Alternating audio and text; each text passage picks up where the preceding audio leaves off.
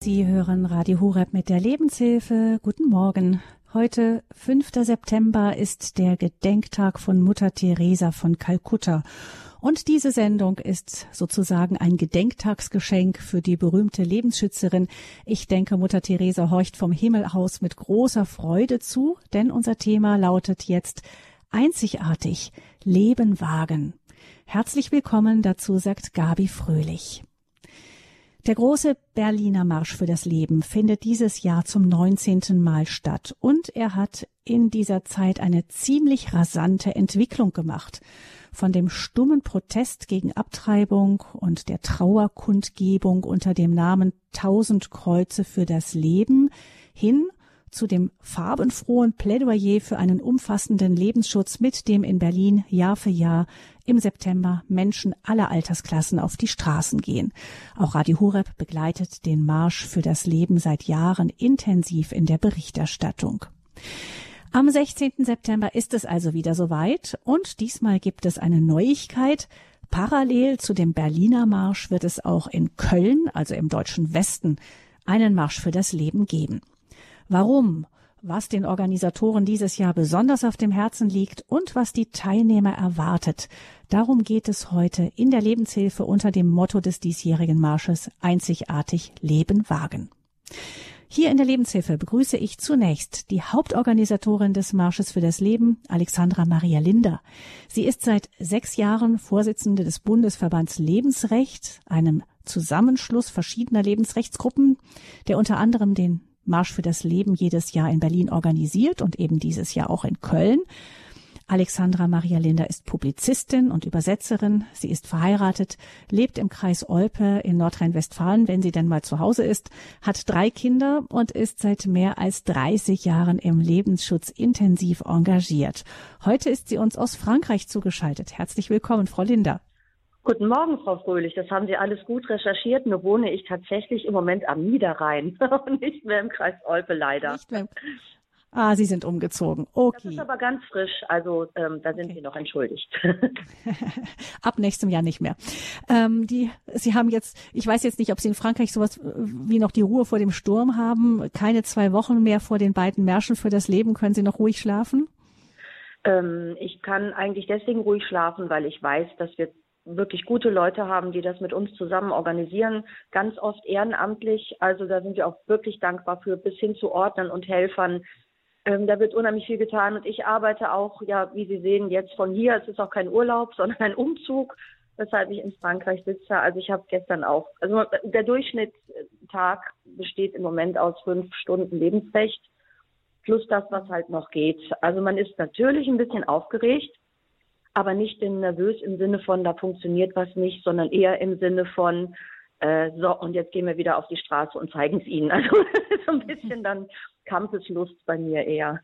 Hm. Eigentlich ist es ja, sind es ja sogar drei Märsche, die es parallel gibt, ähm, dann übernächstes ja. Ja, die, die Züricher, die Schweizer machen es traditionell auch immer im September und meistens tatsächlich am selben Tag wie wir. Und äh, wir haben auch vorgesehen, dass wir, weil sie später anfangen, wenn wir also schon unterwegs sind, zumindest so eine private kleine Live-Schaltung machen, dass die uns auf der Bühne sehen. Äh, unsere Leute sehen sie halt nicht auf der Bühne, aber wir kriegen auch das hin. Das ist technisch ein bisschen schwierig, aber wir wollen auch da eine kurze Live-Schaltung, um die Schweizer zu grüßen und sie zu ermuntern einfach auch. Ne? Wir haben ja auch Schwierigkeiten da, das überhaupt noch machen zu dürfen, dass sie überhaupt noch gehen dürfen und nicht nur stehen dürfen. Also in der Schweiz ist das im Moment etwas schwierig von der Bürokratie her. Hm. Wie viele Menschen werden denn dieses Jahr erwartet? Kann man das irgendwie sagen? Definitiv nein. denn dadurch, dass wir zwei Märsche haben, das ist ja in der 19-jährigen Geschichte des Marsches für das Leben noch nie gewesen. Ähm, also unser Ziel ist einfach, dass es insgesamt mehr sind als jemals. Wir waren ja 2019 schon bei über 8000 Menschen in Berlin und dann kam halt diese drei Jahre, wo wir jedes Jahr einen Marsch gemacht haben, aber wo natürlich die Zahlen entsprechend gesunken sind durch diese Corona-Zeit. Ähm, wir steigen wieder und ähm, also ich hoffe, dass es in Berlin fünf und in äh, Köln 2000 werden, aber wir haben nicht die leiseste Ahnung, wie das werden wird. Mhm. Also die Resonanz ist toll, ja. Also mhm. ähm, es können auch viel mehr werden. Also weniger glaube ich nicht, aber wir sind da ganz gespannt und lassen das möglichst entspannt auf uns zukommen. Das heißt, Sie machen jetzt einfach Werbung in alle Richtungen und hoffen, dass möglichst viele erreicht werden. Ja, und es gibt auch viele Sonderbusse. Es wird ganz viel ähm, Material bestellt. Es finden Vorträge statt. Ähm, also von der Resonanz her würde ich sagen, das ist mindestens realistisch und könnte noch mehr werden. Wieso haben Sie sich dazu entschieden, ähm, auch an einen zweiten Standort zu gehen? Fürchten Sie nicht, dass da in Berlin dann weniger Leute kommen, weil die aus dem Westen alle nach Köln gehen? Also zunächst ist ja die Zahl der Menschen, die kommen, gar nicht so das Entscheidende, sondern entscheidend ist, dass das Lebensrecht öffentlich sichtbar ist. Ob jetzt in Berlin mal ein Tausender weniger und in Köln Tausender mehr, ist für uns gar nicht entscheidend. Im Übrigen ist es tatsächlich so, also von Köln kommt eine sehr große Resonanz und von Berlin und Umgebung kommt jetzt schon so, aber Berlin darf ja nicht schrumpfen, also fahren wir da jetzt auch mal hin. Also mhm. das ist, wir wissen wirklich gar nicht, was passiert. Aber das wichtigste Zeichen ist eben, dass wir möglichst öffentlich überall auch sichtbar sind, denn wir haben tatsächlich ja die schlechteste Bundesregierung im bioethischen Bereich, Klammer auf, nicht nur, seit Bestehen der Bundesrepublik Deutschland. Das Koalitionsprogramm ist dermaßen katastrophal, dass wir natürlich noch mehr tun müssen, um auch der Politik klarzumachen, das ist nicht das, was die Menschen wollen. Das ist nicht das, was die Bevölkerung will. Das ist nicht das, was im Grundgesetz steht. Und dieser zweite Marsch ist eben auch ein klares Zeichen für eine doppelte Sichtbarkeit und eine Verdopplung unserer Aktivitäten auch das ganze Jahr über übrigens. Das ist ja jetzt nur der Höhepunkt dieser Marsch. Aber alle Vereine, die im Bundesverband Lebensrecht organisiert sind, verdoppeln mindestens ihre Anstrengungen und ihre, ähm, ihre Tätigkeit und ihre Hilfe für die betroffenen Frauen. Und so, wir nehmen dem Staat sehr viel Arbeit ab, ähm, wofür eigentlich er auch zuständig wäre. Und wir sagen, gut, wenn, der, wenn unsere jetzige Regierung nicht diese Menschenwürde, dieses Menschenwürdeprinzip von Anfang bis zum Ende so durchsetzen kann oder will, dann müssen eben wir, wir mehr ran, noch mehr ran. Das, das ist das Grundprinzip, warum wir jetzt da auch einen doppelten Marsch machen sozusagen. Hm. Ja, über die, was Sie an der Politik so besonders drückt, da kommen wir gleich noch drauf zu sprechen. Wir gucken jetzt nochmal auf den Marsch oder auf die Märsche selber. Die sind ja bunt und auch, man sieht auch sehr jung oft. Die Jugend ist in der Lebensrechtsbewegung ähm, sehr sichtbar vertreten und wir haben deshalb hier in der Lebenshilfe auch Carmen Champiel zu Gast. Sie ist Referentin bei der Jugend für das Leben und uns zugeschaltet aus Köln. Herzlich willkommen, Carmen. Guten Morgen, hallo. Carmen, wie ist denn die Stimmung aktuell dort vor dem ersten Marsch für das Leben? Ja, die Stimmung ist äh, sehr gut und sehr freudig. Wir freuen uns alle, dass wir in Berlin und in Köln sein dürfen. Ähm, da gibt es viele, die sagen, äh, wow, super, das finde ich total schön. Ich ähm, komme aus der Umgebung Köln und die Fahrt nach Berlin ist zu weit und endlich kann ich auch mal teilnehmen. Und wir freuen uns alle. Wir bieten ja auch ähm, von der Jugend für das Leben auch ein Rahmenprogramm an, dass man da auch ähm, gemeinsam hingeht, dass man da nicht alleine ist, sondern auch in der Gemeinschaft und in der Freude daran teilnehmen kann. Ja. Hm. Ähm, Jugend für das Leben, ich weiß es gar nicht, gibt es da be bestimmte Altersgruppe, die sagt, das ist noch Jugend für das Leben, ob dann ist man zu alt dafür? Äh, also generell ist man ja nie zu alt dafür und gerade das Lebensrecht macht vor allen Dingen auch jung und äh, wenn man in dieser Freude ist.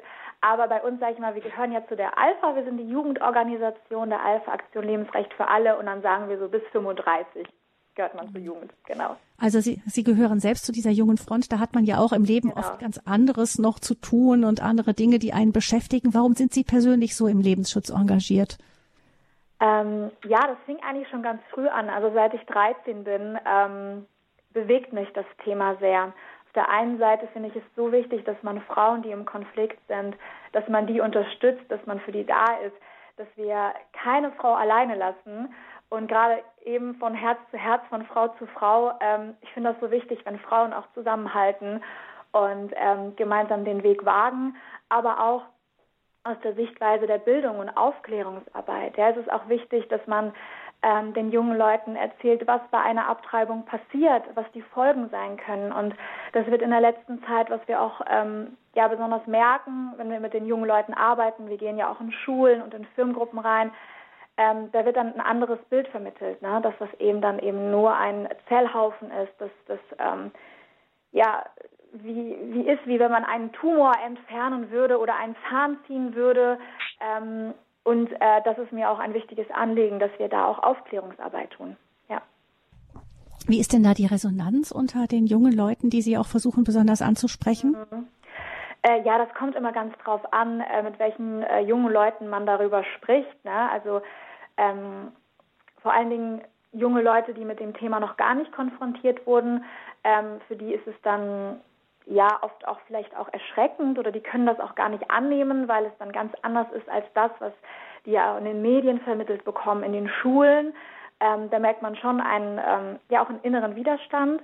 Aber es gibt jetzt ganz viele junge Leute, die ähm, ja, die mit dem Thema auch nicht konfrontiert wurden oder doch durch ihre Familien.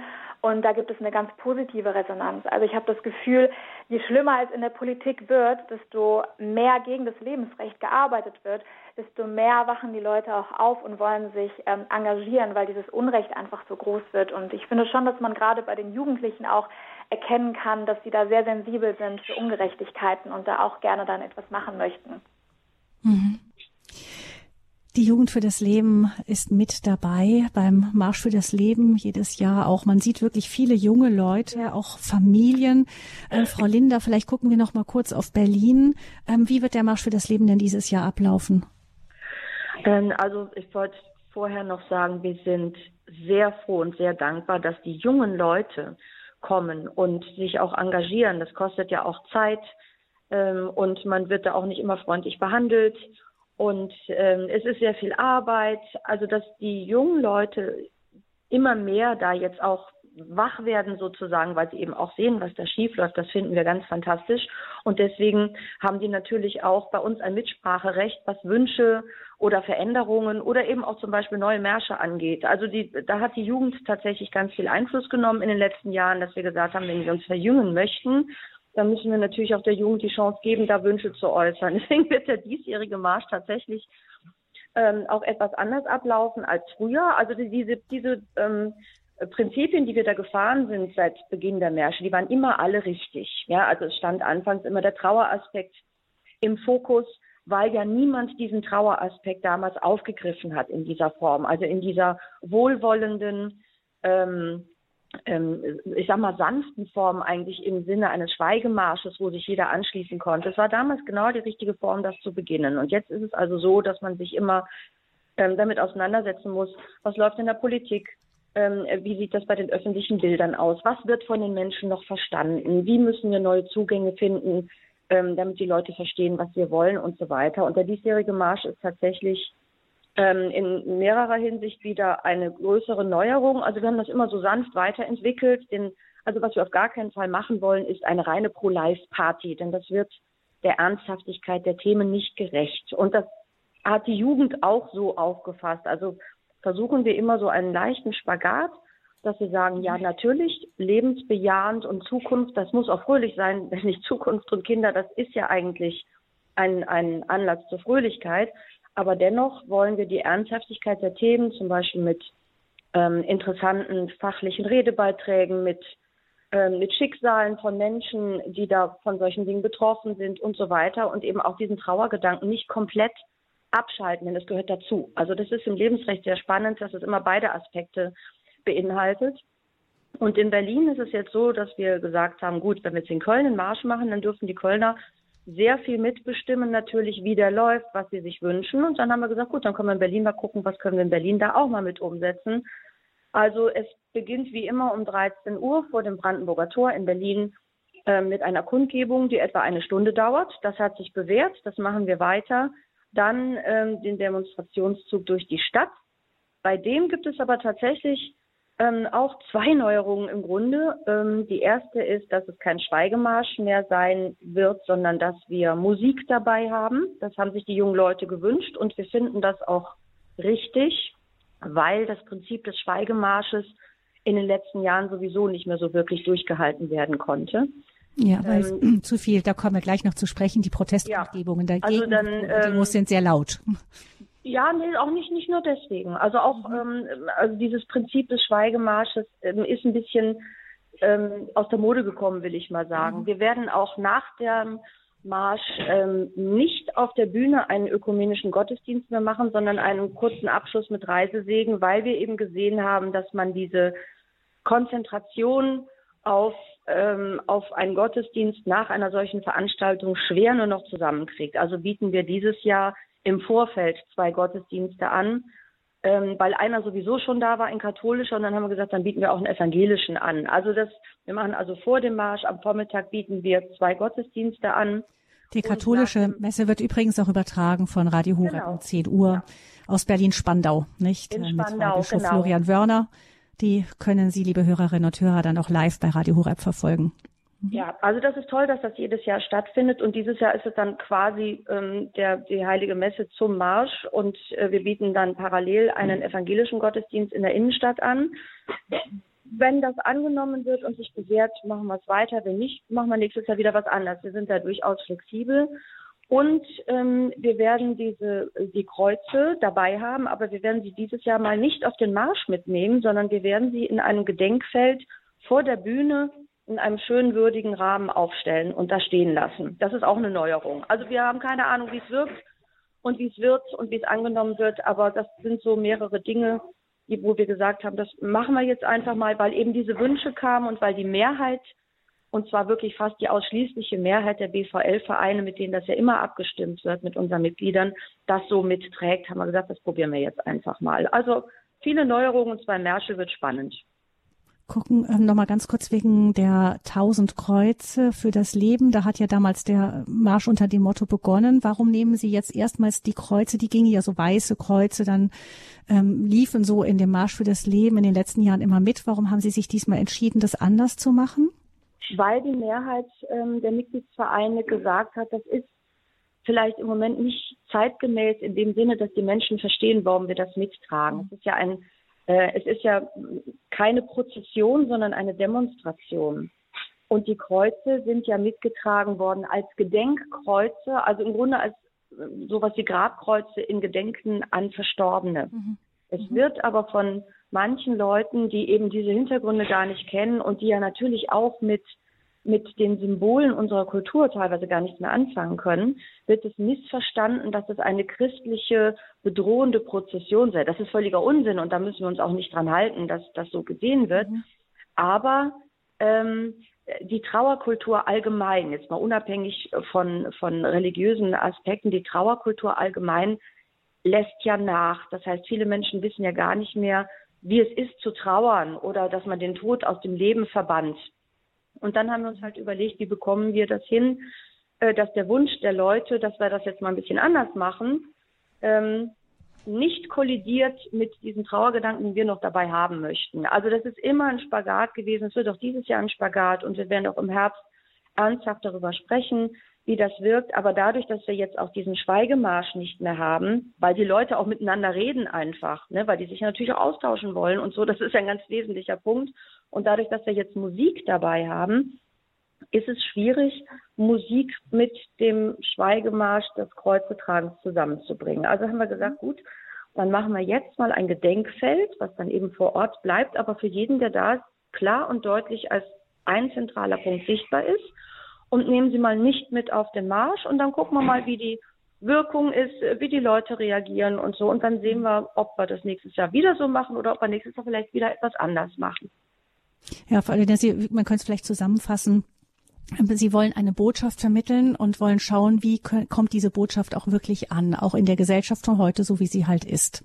Ja, wir müssen auch sehen, wie die Bilder wirken und ob die Bilder so verstanden werden, wie sie gemeint sind. Und wenn es Missverständnisse gibt oder die Menschen dem gar nicht mehr folgen können, überlegen wir, was können wir ändern, ohne unseren Inhalt zu ändern, einfach um den Leuten das noch besser zu vermitteln, was gemeint ist.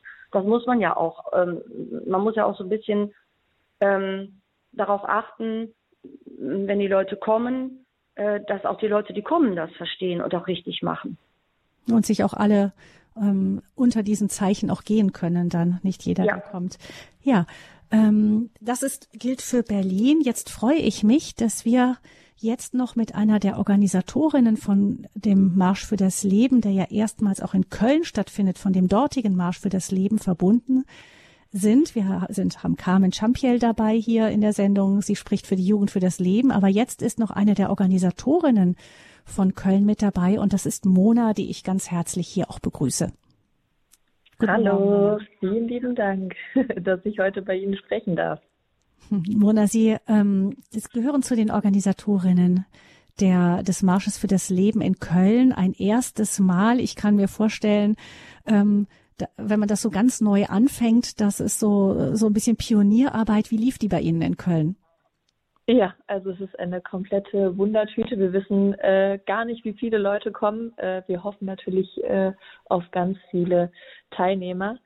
Ähm, die Vorbereitungen waren eigentlich fürs erste Mal ziemlich entspannt, da wir ja den, ähm, da wir das ja mit dem BVL zusammen machen und dann natürlich einen guten Unterstützer haben, der uns auch viele Ratschläge gibt ähm, natürlich muss man sich da überall reinfinden, alle Leute kennenlernen. Ich werde mal gefragt, ja, du kennst bestimmt den, den und den, äh, dem kannst du meine Mail schreiben. ich kenne natürlich noch gar keinen auf dem Gebiet, deshalb musste man sich da erstmal reinfinden. Aber jetzt ähm, bin ich sehr optimistisch, dass das ein sehr, sehr cooler Tag wird.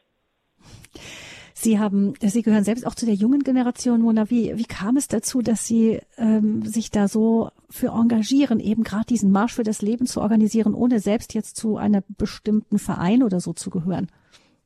Ja, ich war tatsächlich auch selbst erst auf zwei Märschen, einmal in München letztes Jahr und in Berlin auch letztes Jahr. Und war das erste Mal in München und ich saß im Zug von Köln nach München und dachte, ich würde am liebsten wieder nach Hause fahren. Ich bin gar kein Demo-Mensch. Ich äh, will mich da mit keinem anlegen oder wie auch immer. Und dann war ich auf dem Platz, so wie auch in Berlin, und war total ergriffen von der, von der guten Stimmung, von den Leuten. Man, ja, man hat einfach nette Leute getroffen, die der gleichen Meinung waren. Die Musik, also das alles hat mich so inspiriert und motiviert, dass ich dachte, das muss es auch in Köln geben, weil nach München und Berlin fährt man ja ziemlich lang von Köln aus und viele kommen ja auch deswegen nicht. Die haben dann vielleicht drei Kinder und sagen dann, das ist zu teuer oder wir wollen jetzt nicht uns extra Urlaub dafür nehmen. Und das habe ich gedacht, das muss es auch in Köln geben. Genau, und so ist es ein bisschen entstanden äh, durch diese Bewunderung, ähm, ja, die ich bei den anderen Märchen empfunden habe. Das heißt also wirklich eine persönliche Initiative von Einzelnen, die gesagt haben, sowas möchten wir auch hier haben und die dann Unterstützung bekommen haben von dem großen Bundesverband. Ähm, wie, wir haben eben ein bisschen gehört, wie es in Berlin ablaufen wird. Wird das in Köln, läuft ja auch von der Uhrzeit her parallel etwas ähnlich sein? Genau, wir starten genau gleich um 13 Uhr. Ähm, mit Bandmusik ähm, Bühnenprogramm. Das Bühnenprogramm haben wir aber individuell gestaltet. Also wir haben natürlich andere Sprecher, die bei uns auftreten werden. Ähm, und natürlich werden wir das gleiche Auftreten haben. Also wir haben BVL-Schilder, Banner, genau, dass wir eigentlich ein Marsch sind in zwei Städten. Hm. Ähm, werden, gibt es denn irgendwelche bekannteren Personen oder auch Gruppen, die erwartet werden? Ja, also es werden ich habe schon von ganz vielen Jugendgruppen gehört, äh, von verschiedensten geistlichen Gemeinschaften, die kommen werden. Zum Beispiel jetzt das Regnum Christi als Beispiel genannt. Und natürlich auch Privatpersonen, wie beispielsweise jetzt ähm, unser Weihbischof, der Dominikus Schwaderlapp. Aber da es uns in Köln ja vor allem auch wichtig war, konfessionslos zu starten. Ähm, deshalb haben wir natürlich auch verschiedene Freikirchen eingeladen, muslimische Gruppen, und natürlich auch Leute, die sagen, pff, Religion, das ist gar nicht mein Ding, glaube ich nicht dran, aber die sagen, das Recht auf Leben, das ist mir wichtig und dafür möchte ich mich engagieren. Und auf die Leute sind wir natürlich auch zugegangen. Da muss man natürlich auch erst ein bisschen Vorarbeit leisten, dass das jetzt nichts ähm, exklusiv katholisches ist. Ähm, aber wenn man das erstmal kommuniziert hat, dann genau haben wir auch viele von solchen Personen überzeugen können.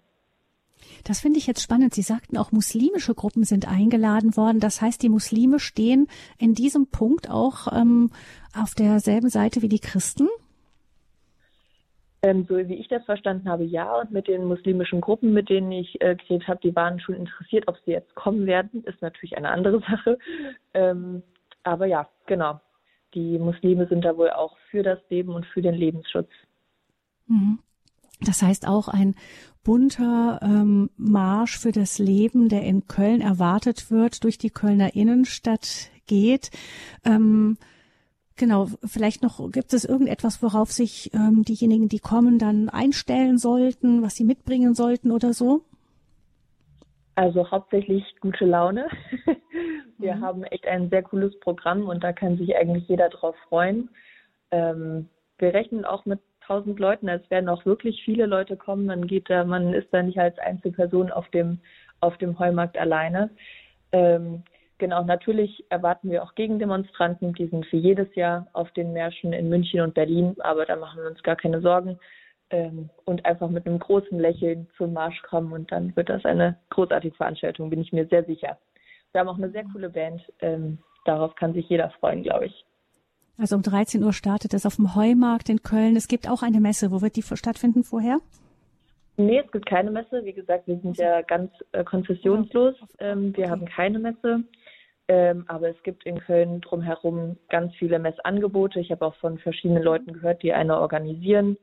Ähm, St. Pantaleon äh, meines Wissens, Maria Hilf. Ähm, aber da kann sich jeder ähm, das selber zurechtsuchen. Jetzt verstehe ich auch das besser, weil bei uns auch in Bonn-Bad Godesberg, da wird auch eine Messe angeboten, weil es keine Zentrale gibt, ist es an vielen verschiedenen Orten so, dass sich die ähm, Marschierer für das Leben schon, ähm, wenn sie wollen, dann eben in einer Messe schon mal vorbereiten können auf den Marsch für das ja, Leben am Vormittag, der dann ab mittags in Köln stattfindet. Start ist am Heumarkt. Vielen herzlichen Dank, Mona, dass Sie mit dabei waren und uns aus ja, Köln vielen von Dank der Organisation Ihnen. Wir haben uns sehr gefreut. Haben. Gut, ich hoffe, dass es noch viele gehört haben, die sich dazu entscheiden, sich noch auf den Weg zu machen. Alles Gute, viel, viel Segen für die weiteren Vorbereitungen an Mona. Und jetzt noch die Frage ähm, an, an Alexandra Maria Linder und an Carmen Champiel auch, an Sie beide. Wir haben jetzt mehrfach schon gehört, es gibt auch die Gegenproteste. Die sind ähm, in manchen Jahren schon sehr massiv gewesen, auch sehr, sehr schrill, sehr laut und ähm, bewusst provozierend, bewusst provokativ, auch mit Sprüchen, die auch wehtun können. Ähm, wie gehen Sie damit um? Herr Flau, Frau Linder, vielleicht erstmal. Ähm, also erstmal, Sie sehen, wir probieren jetzt in Köln auch aus, dass wir eben keinen zentralen Gottesdienst anbieten, sondern das schon dazu mhm. führt, dass in mehreren Orten was angeboten wird. Das heißt, das Lebensrecht ist dann auch in Bonn-Bad Godesberg an dem Vormittag präsent und die Leute sehen das und gehen dahin. Das ist letztendlich unser Ziel, dass wir dann irgendwann mal in ganz Deutschland an diesem Wochenende überall Pro-Life-Veranstaltungen haben. Also das, das ist schon genau der Weg, den wir gehen wollen.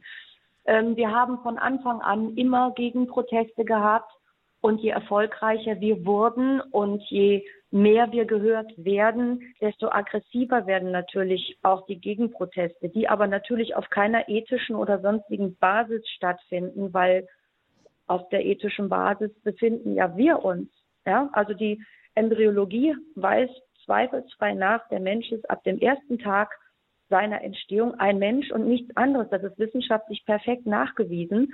Und ähm, damit müssen wir uns befassen. Und die Gegenproteste wollen das, diese Wahrheit aber nicht akzeptieren oder dass die Menschenwürde unabdingbar ist, und zwar für jeden Menschen von Anfang bis Ende. Und dass wir uns aber natürlich auch darum kümmern müssen und dass wir uns natürlich auch Rücksicht nehmen müssen. Das sind ja Dinge, ähm, die heute in der Gesellschaft ja nicht mehr so gern gehört werden. Rücksichtnahme, ähm, auch die Grenzen der eigenen Freiheit und Selbstbestimmung, wo Freiheit, Leben und Selbstbestimmung eines anderen Menschen beginnen. Das sind ja ganz klare Grenzen, die man einfach auch gesetzlich in einem humanen Rechtsstaat setzen muss, weil es sonst nicht funktioniert. Und das hat mit Religion tatsächlich dann auch überhaupt nichts zu tun.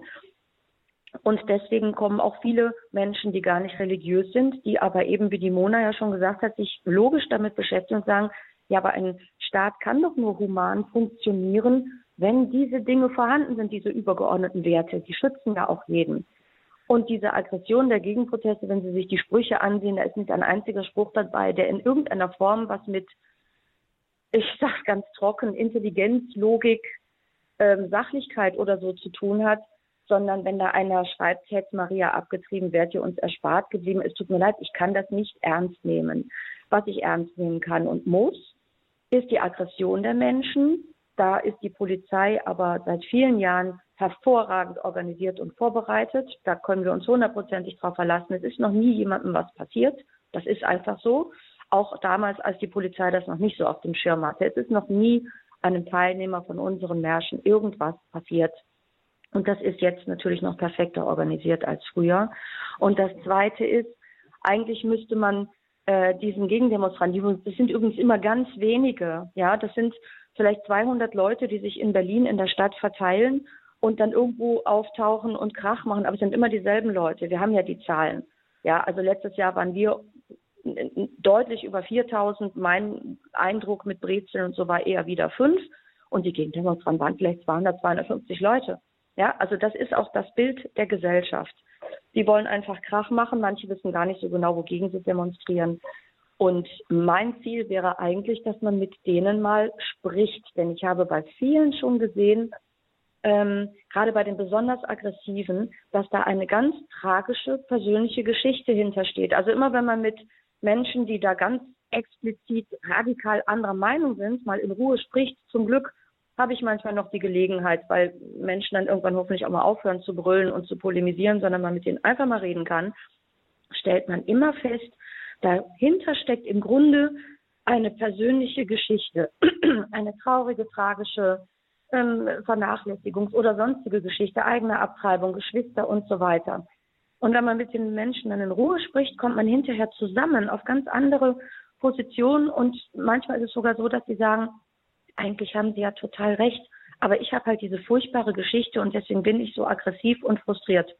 Also ich glaube, dass man da sehr viel mit intensiven Gesprächen, mit Verständnis, das, was die Christen dann, sage ich jetzt mal, ausmacht, die Nächstenliebe, ähm, das, das, das gegenseitig respektieren und miteinander sprechen bewirken kann.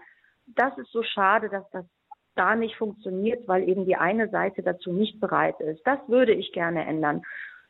Ja.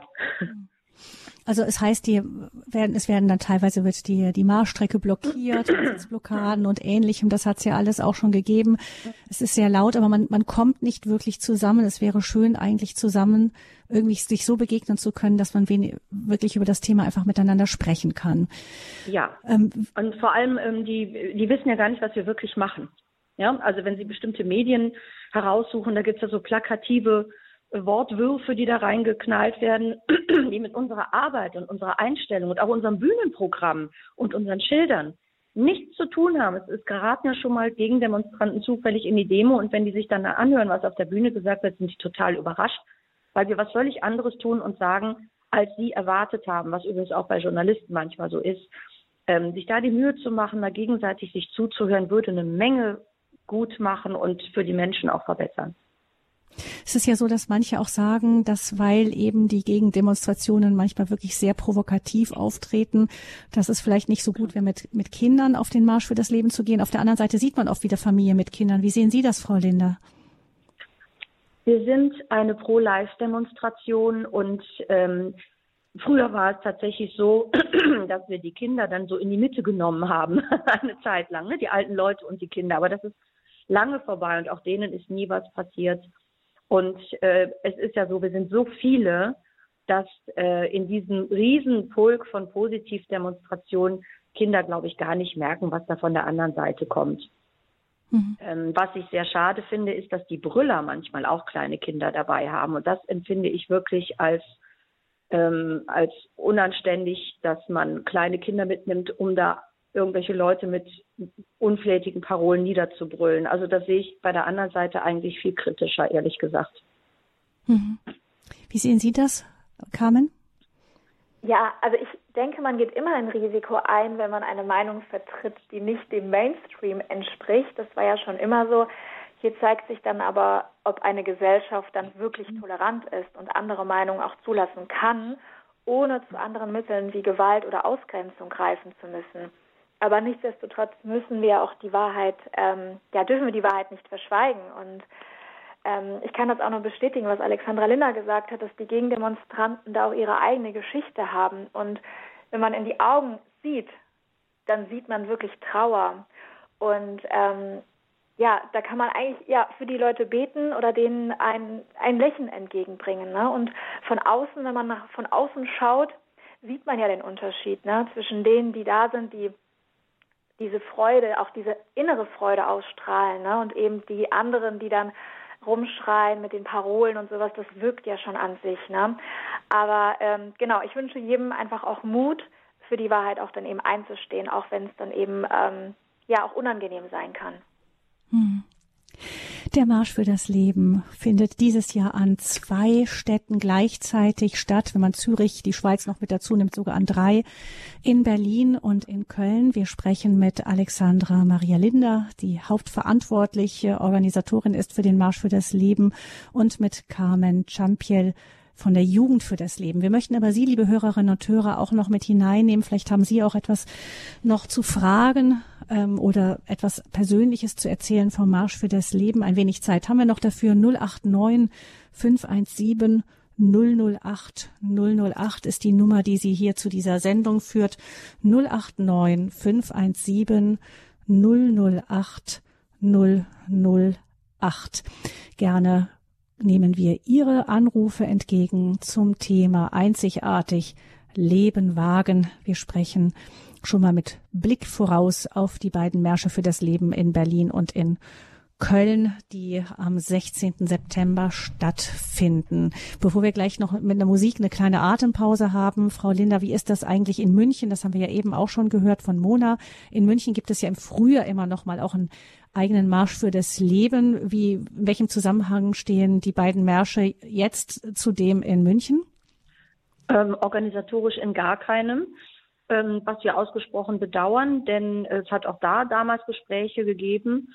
Es ist halt eine Gruppe auch junger Leute, die aber ähm, einfach einen eigenen Verein gründen wollte und eine eigene Veranstaltung planen wollte. Der Münchner Marsch ist ja auch sehr religiös geprägt. Das ist auch völlig in Ordnung. Also wir freuen uns über alle Leute, ähm, die da sinnvoll und, und sachlich im Lebensrecht unterwegs sind und ähm, gucken uns das einfach an und gegenseitig, was kann man noch machen oder verbessern oder vielleicht mal übernehmen.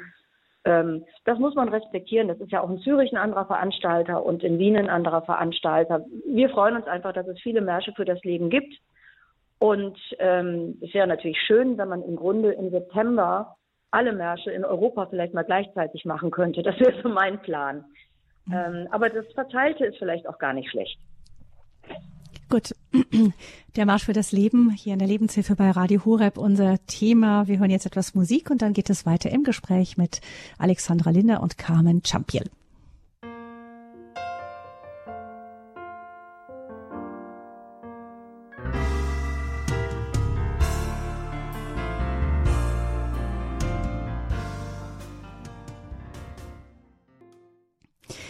Sie haben eingeschaltet in der Lebenshilfe bei Radio Hureb. Mein Name ist Gabi Fröhlich und wir sprechen über das Thema, den Motto für das Marsch für das, für den Marsch für das Leben einzigartig. Leben wagen. Unter diesem Motto werden am Samstag in zwei Wochen, am 16. September in Berlin und in Köln gleichzeitig viele tausend Menschen hoffentlich wieder auf die Straße gehen, um sich für einen umfassenden Schutz des menschlichen Lebens in allen Altersphasen einzusetzen. Unsere Gesprächspartnerinnen hier in dieser Sendung sind Alexandra Linder und Carmen Champiel. Beide sind bei den Märschen für das Leben dabei. Die eine als Hauptverantwortliche für die Organisation in Berlin und Carmen Champiel mit der Jugend für das Leben in Köln. 089 517 008 008 ist die Nummer, die Sie, liebe Hörerinnen und Hörer, zu dieser Sendung führt. Und wir haben Herrn Fahle in der Leitung, der uns aus Werl anruft in Nordrhein-Westfalen. Herzlich willkommen, Herr Fahle. Guten Morgen. Ja, guten Morgen, Karl-Wilhelm Fahler aus der Emmos-Bewegung. Und ich möchte mich sehr bedanken, habe extra eingeschaltet heute, denn wir dürfen nicht nachlassen, uns für den Lebensschutz einzusetzen. Ich war noch nie in Berlin und äh, vielleicht können Sie mich noch etwas äh, davon überzeugen, dort doch mal hinzureisen. Aber ich habe schon, Berlin hat eine sehr gute Tradition, sich für den Lebensschutz einzusetzen. Ich bin schon 1980 auf dem Katholikentag Mutter Therese dort gewesen, am Stand äh, begegnet, am Stand für das Leben. Und wir haben ja heute ihren Gedenktag. Und ich möchte einfach äh, nochmal darauf hinweisen, wie schön das ist, dass wir, dass wir uns immer wieder motivieren lassen und uns immer wieder begegnen. Ja, wunderbar. Schön. Dann vielleicht sind Sie, Köln ist ja nicht ganz so weit, vielleicht ist der Weg dann dahin? möglich für Sie? Also wir werden uns begegnen und ich hoffe, dass wir auch immer wieder den Bogen schlagen können und vielleicht auch noch etwas thematisch jetzt dazu finden, äh, dass wir die, die, die langen Traditionen, die also Berlin hat und aber auch äh, Köln natürlich, sich für den Lebensschutz einzusetzen, dass wir das immer auch wieder ähm, äh, beleben können. Dankeschön. Wunderbar. Dankeschön, Herr Fahle. Alles Gute Ihnen nach Werl. Und als nächstes hören wir Frau Roth aus Althausen. Grüße Gott. Grüß Gott.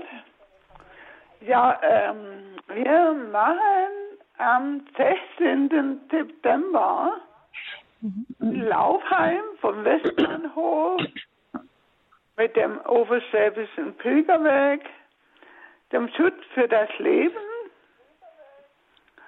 Und da sind auch ungefähr 100 Personen dabei.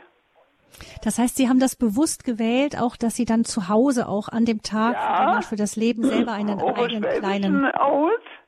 Mhm. Das ist der Oberschwäbische Pilgerweg. Mhm. Und, und jetzt macht das Ehepaar Öler aus Friedburg. Also ja. wenn jemand nicht unbedingt nach äh, Berlin möchte, wäre auch eine Gelegenheit.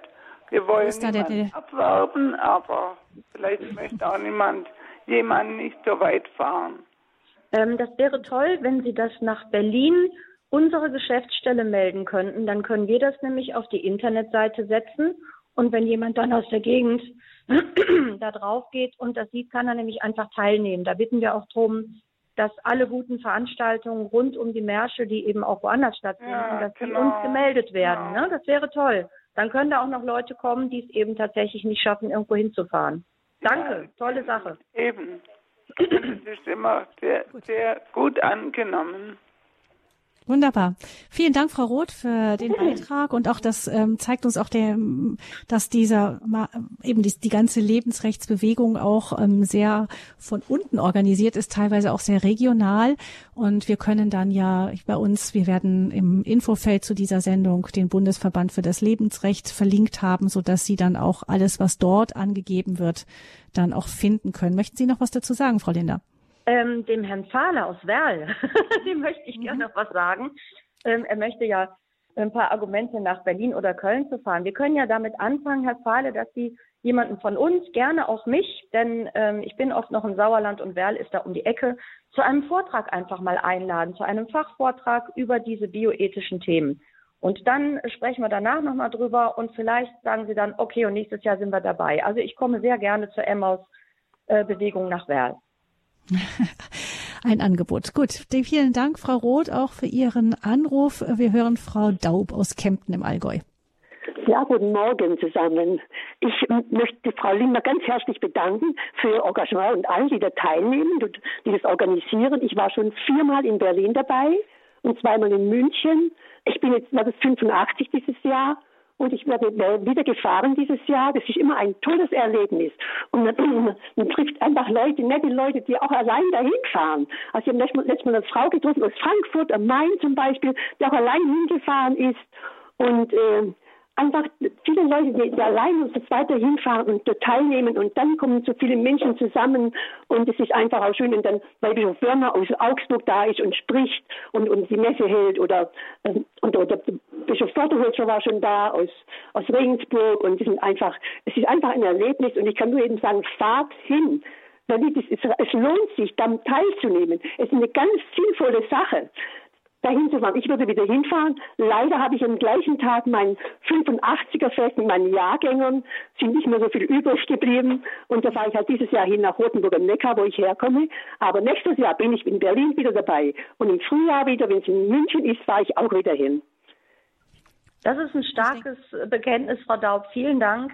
Und was Sie gesagt haben, ist ganz wichtig. Ähm, dass das, äh, das, das Erlebnis, dass man eben nicht alleine ist. Die Carmen hat äh, ja vorhin gesagt, dass man so ein bisschen ähm, nicht Mainstream ist. Das ist tatsächlich der Eindruck, der vermittelt wird. Wenn Sie aber mit Leuten in Ruhe sprechen und in Ruhe ihnen erklären, wie das in anderen Staaten mittlerweile läuft am Anfang und am Ende des Lebens von von der Abtreibung bis zur Euthanasie, dann sehen die Leute sie alle an und sagen, aber das wollen wir doch alle gar nicht. Also jeder, der sich ernsthaft mit der Thematik beschäftigt, kommt auf dasselbe Ergebnis wie wir, egal von welcher philosophischen oder religiösen äh, Position. Und dieses Gemeinschafts Erlebnis, dass man da hinkommt. Das ist ja bei uns wirklich fast wie ein Familientreffen.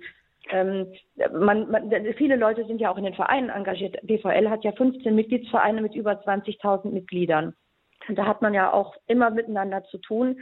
Also dieses, dieser, dieses Erlebnis, dass man eben nicht alleine ist, dass man nicht eine verschwindende Minderheit ist, sondern dass wir die sind, die die Wahrheit und die Humanität vertreten. Das ist ganz wichtig. Vielen Dank, Frau Daub. Ja, ich möchte nur noch ganz kurz was sagen. Ich kenne leider fünf Frauen, die mal abgetrieben haben. Und sie haben das erst hinterher erzählt. Und kein, alle haben es eigentlich bereut, dass sie es gemacht haben. Und sie haben vorher mit niemandem darüber gesprochen. Und hinterher haben sie es bereut, weil sie dann wirklich gewusst haben, gemerkt haben, was sie eigentlich verloren haben durch die Abtreibung. Ja, das haben Sie völlig recht. Das nicht, nicht überlegen. Es wird nicht besprochen vorher. Sie gehen hin, bekommen vielleicht den Badungsschein und gehen dann zum Abtreiben und es ist erledigt und hinterher wird, wird Ihnen klar, kommt Ihnen richtig zum genau. Bewusstsein, was Sie gemacht haben, was Sie verloren haben. Das ist ja, und, und da, da, das ist auch ein Manko des Staates, dass der sich um diese Frauen und Familien überhaupt nicht kümmert. Das machen wir. Ja, unsere Vereine, unsere Organisationen, unsere ehrenamtlichen Hilfstelefone, die kümmern sich auch um diese Frauen und Familien und die rufen immer mehr bei uns an. Und das ist auch etwas, was wir im Grunde tun, was eigentlich auch Staatsaufgabe wäre, erstmal darauf hinzuweisen, dass es natürlich Folgen gibt, auch für die Frauen und dann eben denen auch Hilfsangebote äh, zur Verfügung zu stellen. Und das machen die auch nicht. Also auch das ist ein wichtiger Hinweis, Frau Daub. Dankeschön. Ja, vielen Dank, Frau Daub, für Ihren Anruf. Und ähm, Sie haben ja auch gleich die Brücke geschlagen zu ähm, dem inhaltlichen Thema, das hier jetzt noch ein bisschen zu kurz kam bisher, nämlich eben, wie geht es den Frauen eigentlich? Und Sie sagten, Frau, äh, Frau Linda, vorher schon, dass äh, die aktuelle Politik so ungefähr die schlechteste ist, die wir seit Beginn der Bundesrepublik Deutschland haben. Wo sehen Sie überall mit Sorge hin? Wenn Sie sich die ähm, Koalitionsvereinbarung durchlesen, ähm, steht nichts darin in unseren Themen, also man sagt so die bioethischen Themen, was die Situation von betroffenen Menschen oder die Menschenwürde in irgendeiner Form stärken könnte. Ähm, also die haben angefangen mit der ähm, Abschaffung des Werbeverbots für Abtreibung. Ähm, und man kann sehen, dass nicht nur seitdem, sondern, und auch nicht nur deswegen, sondern insgesamt die Abtreibungszahlen im letzten Jahr so massiv gestiegen sind wie zuletzt 2012. Und es hat niemand aus der Politik kommentiert. Das wird einfach unter den Teppich gekehrt. Und ähm, daran kann man erkennen, dass es dieser Regierung offensichtlich überhaupt nicht um die Menschen und um die Betroffenen geht. Und wenn ich eine Regierung bin, äh, die sich um eine Bevölkerung zu kümmern hat, dann muss ich doch nicht wollen, dass solche Zahlen einfach steigen, sondern ich muss versuchen, den Betroffenen zu helfen, dass sie gar nicht drüber nachdenken müssen, wie es ja auch in den Gesetzen steht.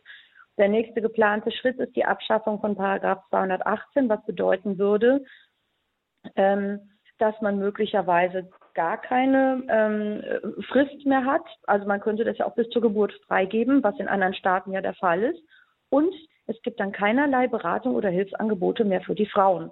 Das sehen Sie zum Beispiel in den Niederlanden, wo das jetzt seit vielen Jahren schon der Fall ist. Den Frauen wird weder Beratung noch Hilfe angeboten. Die werden einfach zur Abtreibungseinrichtung entweder geschickt oder geschleppt teilweise. Die sind also völlig außen vor, was Hilfe und Beratung angeht. Das heißt, man lässt diese Betroffenen mit ihren Problemen, mit ihrer teilweise wirklich schwierigen Lebenssituation komplett im Stich von der Bundesregierung aus. Der nächste Schritt ist der assistierte Suizid. Das betrifft dann das Lebensende oder eben auch suizidale Lebenssituationen von jüngeren Menschen oder eben Krankheitssituationen und da dann zu sagen, na ja gut, dann bieten wir dir den assistierten Suizid an, statt dass wir alles dafür tun, dass du aus dieser Lebenslage herauskommst und dein Leben selber auch als lebenswert weiter betrachten und führen kannst, ist eine weitere Kapitulation eines Staates. Und wir haben äh, aus Kanada ein ja Ganz kurz, bei dem Punkt ist es ja so, dass äh, war, gab ja schon einen Gesetzentwurf, der ist ja nicht durch den Bundestag durchgekommen. Ja, wir haben natürlich das Problem, dass ähm, der assoziierte Suizid jetzt gar nicht geregelt ist, wie es ja, also wir hatten ja ein ziemlich relativ akzeptables Verbotsgesetz und dann kam das Bundesverfassungsgericht und hat etwas getan, was es noch nie getan hat. Es hat die Autonomie, die angebliche Autonomie des Einzelnen über den Lebensschutz gestellt. Und das geht natürlich gar nicht, denn ist eine absolute Autonomie eines Menschen ist ja eine völlige Utopie, denn kein Mensch kann in seinem Leben, gerade in so schwierigen Situationen, total autonom und logisch und vernünftig und ruhig entscheiden. Das ist ja teilweise von der Tagesform abhängig. Und deswegen wurde dieses Verbotsgesetz wieder gekippt von dem Verfassungsgericht. Und dann wurde versucht, irgendeine andere Regelung zu finden, die aber beide nicht besonders toll waren. Und die sind jetzt im Bundestag nicht durchgegangen, weil man eben letztendlich gesehen hat, damit haben wir uns überhaupt viel zu wenig beschäftigt. Ist ja auch erst drei Jahre her, ja.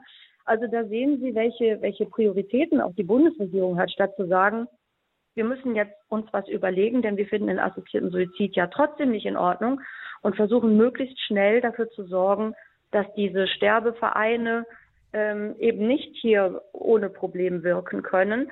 Und stattdessen machen sie wieder irgendwelche anderen Dinge, die die Situation für die Menschen noch verschlechtern würde. Also daran sieht man einfach, dass die Koalitionsregierung aus unserer Sicht kein Interesse daran hat, die Menschenwürde wirklich zu wahren, gerade in Situationen, wo man ja besonders die Menschen schützen muss und besonders die Würde wahren muss, nämlich in schwierigen Lebenssituationen, in Situationen, wo die Menschen nicht eben richtig selbst entscheiden können oder gar nicht oder nicht mehr.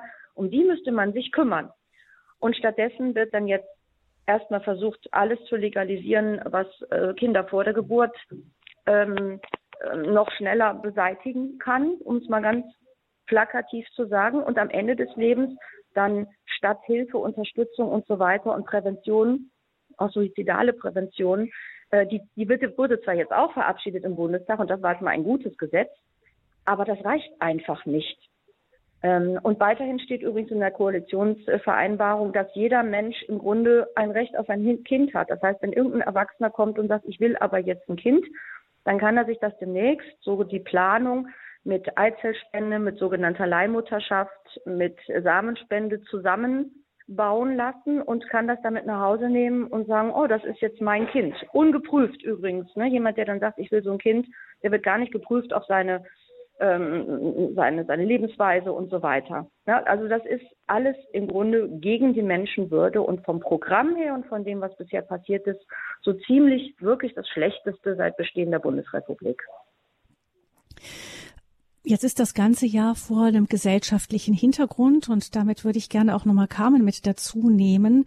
Nämlich es gibt ja auch so eine, so eine gewisse Atmosphäre, in die, ja, diese, irgendwie sind diese, so scheint es mir, diese Entwicklung auch ein Ausdruck zu sein von so einer, einer Grundstimmung, die im Grunde auch vielleicht den Menschen mehr als ein Problem ansieht als ein Geschenk. Wie empfinden Sie das in, in der Jugend für das Leben?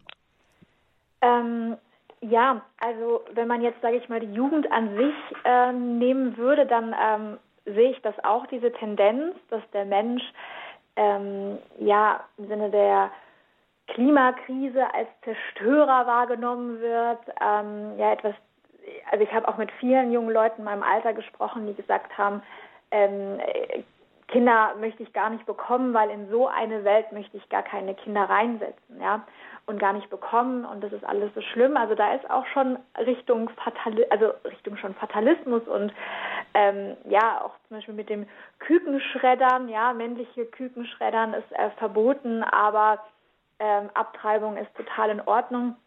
Da wird der Mensch so ähm, auf die Ebene des Tieres gesetzt. Ja, also das sehe ich auf jeden Fall mit, ähm, ja, wenn ich mit Leuten im Alter spreche, oft so, also töten ist falsch, also weder Tiere noch Menschen.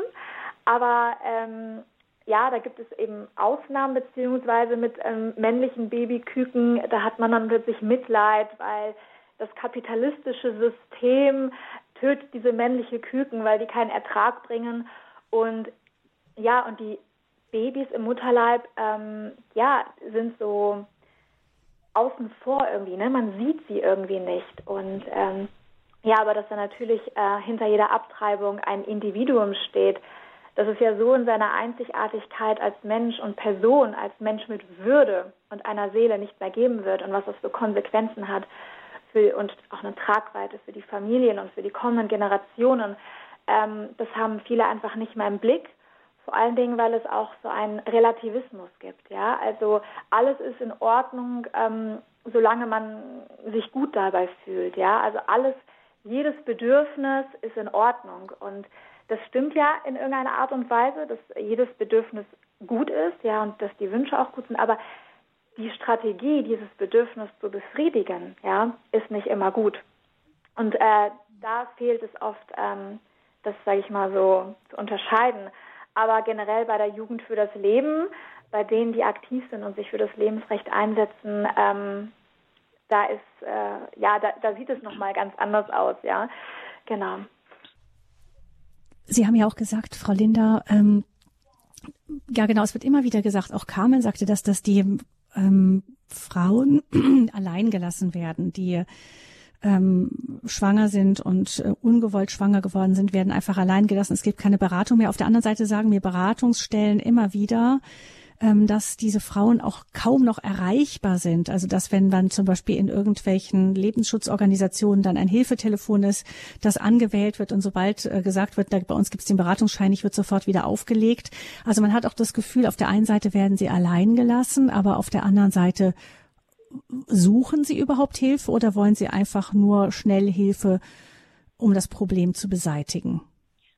Das ist ja dann eine Mischung aus ähm, gesellschaftlicher Entwicklung, politischer Vorgabe und persönlicher Lebenssituation. Die persönliche Lebenssituation ist so, dass die Frauen wissen, wenn ich in einer anderen Lage wäre, das sagen ja auch praktisch alle, dann wäre das gar kein Problem, dann würde ich das Kind bekommen. Aber, ähm, und das sind fast immer als Hauptgrund ähm, nach einer Studie um die 60 Prozent wird als Hauptgrund die Beziehung, also der Vater des Kindes genannt, weshalb die Frauen dann ihr Kind nicht bekommen, obwohl sie es selber wollen. Das wäre dann zum Beispiel eine Frage der Selbstbestimmung. Wie selbstbestimmt ist denn diese Entscheidung, wenn die Frau sagt, ich möchte das Kind bekommen, aber der Mann will nicht.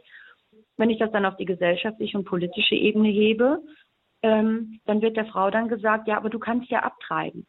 Also wenn das als normale Option neben das, du kannst das Kind austragen, gestellt wird. Oder, ja, das sind ja diese beiden ähm, wesentlichen Optionen. Du kannst das Kind bekommen oder du kannst zu einer Abtreibung gehen. Und wenn das dann als gesellschaftlich und politisch normale, akzeptierte Position dargestellt wird, steigt erstens der Druck von außen, dass dann die Leute, die eben diese jungen Frauen vor allem unter Druck setzen, sagen, aber auch Ältere mit drei Kindern, die dann finanziell alleine stehen, da gibt es ja einen riesen Konglomerat von wirklich schwierigen Problemen und Situationen, dass die dann sagen, aber du kannst jetzt zu einer Abtreibung gehen, dann geh doch abtreiben, mach dir doch, du hast doch das Problem gar nicht. Also je in Anführungsstrichen normaler diese Abtreibungsoption wird, desto schwieriger ist es für diese Frauen, ähm, Hilfe zu bekommen auch wenn sie diese Option haben, weil dann auch die Hilfsbereitschaft in der eigenen Umgebung sinkt, weil ihnen ja suggeriert wird, das ist doch auch in Ordnung. Also als ganz normale Option. Bei uns rufen übrigens auch Frauen an bei Vita L, ähm, die sagen, ich habe jetzt schon den Schein, aber ich möchte schon noch auch eine Beratung haben. Das kommt auch sehr oft vor. Also die staatliche Erstaufgabe wäre aus meiner Sicht nicht, ähm, dieses Gesetz abzuschaffen, sondern die Beratungsstellen mal zu überprüfen, wie gut die eigentlich beraten und wie viel Hilfe die Frauen eigentlich geboten bekommen. Also was auch im Gesetz steht, was aber nie gemacht worden ist. Also da gäbe es viel wichtigere und sinnvollere Dinge zu tun. Und wenn die politische Ebene dann sagt, ach, ist uns doch egal, wenn ihr die Zukunft unserer, äh, unseres Staates abtreibt, wie sollen dann die Frauen in dieser Lebenssituation sich gegen die Leute, die sie unter Druck setzen, wehren, wenn alle sagen, wieso die Politik findet das gut, in der Gesellschaft ist das akzeptiert, was willst du eigentlich? Hm. Gibt es denn Statistiken aus anderen Ländern, die zeigen, ob da, ob das auch Auswirkungen dann hat auf die Abtreibungszahlen? Es gibt kein Land der Welt, in dem durch die Liberalisierung der Abtreibung Abtreibungszahlen gesunken sind. Gibt es nicht. Überall steigen die Zahlen massiv. Wenn Sie zum Beispiel Großbritannien nehmen, das ist jetzt von der Bevölkerungszahl nicht gleich, aber in Großbritannien werden die relativ gut ähm, ähm, statistisch erfasst. Und da sind es, also ich glaube, ohne Nordirland und ohne Schottland sind es schon über 200.000 im Jahr mit steigender Tendenz. Wenn Sie nach Schweden, in die Niederlande, nach Belgien, egal wohin gehen, wenn ich eine sogenannte liberale Abtreibungsregelung habe, steigen die Zahlen und zwar massiv und dauerhaft und bleiben auf hohem Niveau. Und ein Staat muss sich einfach überlegen, ob er das will. Ja, es geht jetzt in, im Moment die Diskussion ja auch nicht drum, ob man jetzt Abtreibung unter Strafe stellt, sondern im Moment geht es eben darum, in welche Richtung wollen wir jetzt überhaupt gehen. Versuchen wir eine lebensbejahende Politik zu haben mit einer Beratung, die versucht, Frauen, die in Not sind, unter die Arme zu greifen und auch gesellschaftlich einfach ähm, im Hintergrund mitschwingt, dass jedes Kind wertvoll ist genau da aus der Entwicklung bewegen wir uns ja, aus dieser Richtung bewegen wir uns ja immer mehr raus. Das war ja ursprünglich mal intendiert, ist aber auch in unserer Gesetzgebung und in der Gesellschaft so nicht mehr zu spüren. Das hat natürlich Folgen. Jetzt möchte ich gerne noch ähm, Frau Botmeier mit in diese Sendung hineinholen. Sie ruft uns aus Oberbayern an. Grüß Sie Gott, Frau Botmeier. Grüß Gott, hier ist Elisabeth Botmeier. Mir geht die ganze Zeit, wenn ich äh, das höre mit der Abtreibung, geht mir das an den Kopf rum, was ist mit äh, unserem Staat, der die ganze Zeit nach Fachkräften sucht, im Ausland, in Südamerika, in Indien und weiß der liebe Gott wo, aber keiner spricht davon, dass unsere Fachkräfte nicht mehr da sind, dass man die im Himmel geschickt hat. Hm. Ja, wir spüren auch, dass Ihnen das auch wirklich nahe geht. Carmen, was, was würden Sie dazu sagen?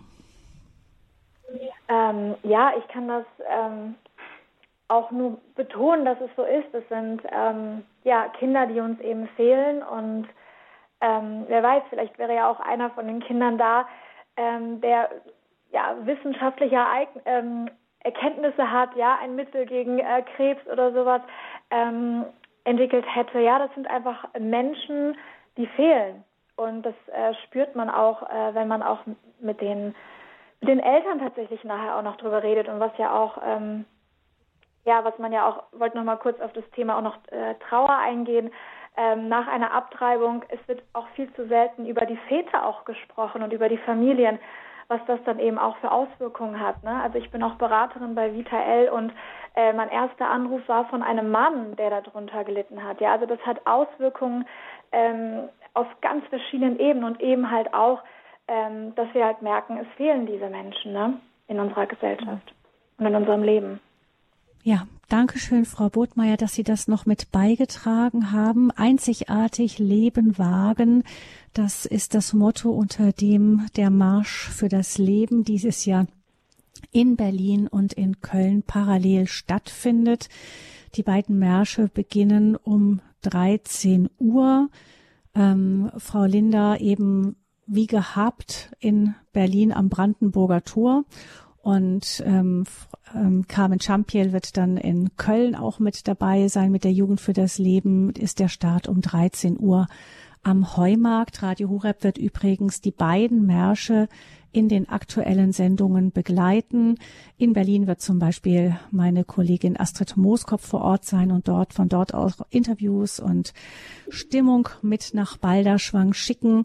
Wir werden auch aus Berlin um 10 Uhr die Heilige Messe übertragen in, aus St. Marien am Benitz in Berlin-Spandau. Da wird Weihbischof Florian Wörner aus Augsburg der Hauptzelebrant sein und von dort aus ähm, werden diese Messe werden auch wir mit übertragen, sodass Sie, liebe Hörerinnen und Hörer, den Marsch für das Leben am Samstag, dem 16. September auch übers Radiogerät live eng verfolgen können.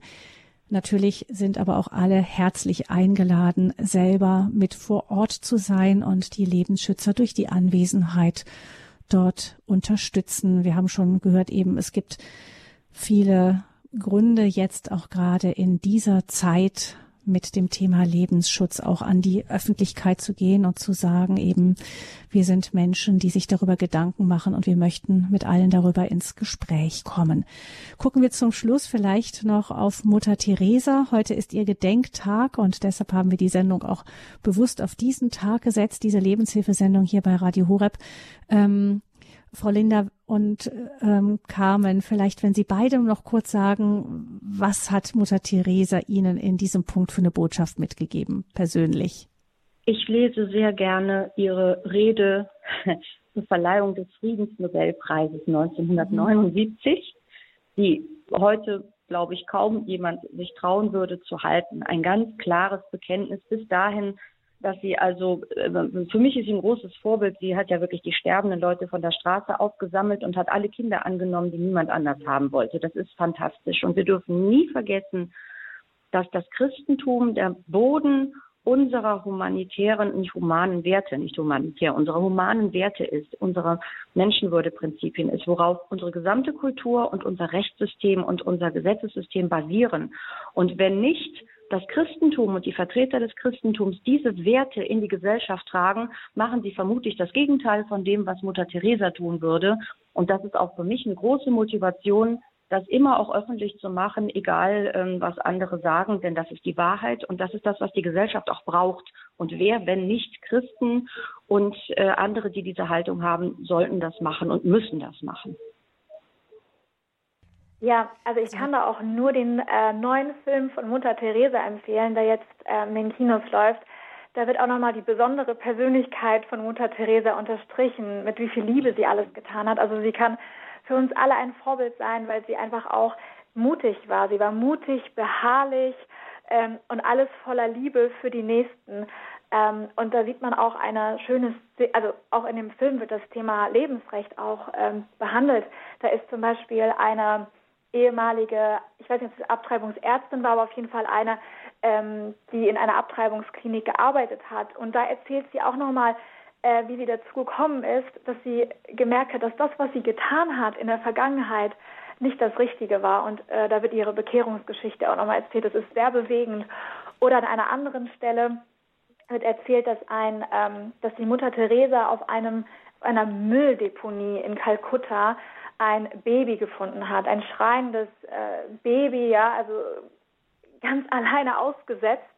Und sie hat es dann zu sich genommen, hat es dann gepflegt. Das Kind wurde adoptiert und ähm, ist jetzt sogar äh, ja ein Doktor. Ich weiß, ich glaube Doktor Philosophie oder sowas. Und ähm, ja, das ist einfach sehr bewegend, ähm, was jetzt auch immer noch auf die Fürsprache von Mutter Teresa alles passiert und was sie auch alles für wunderbare Dinge geleistet hat.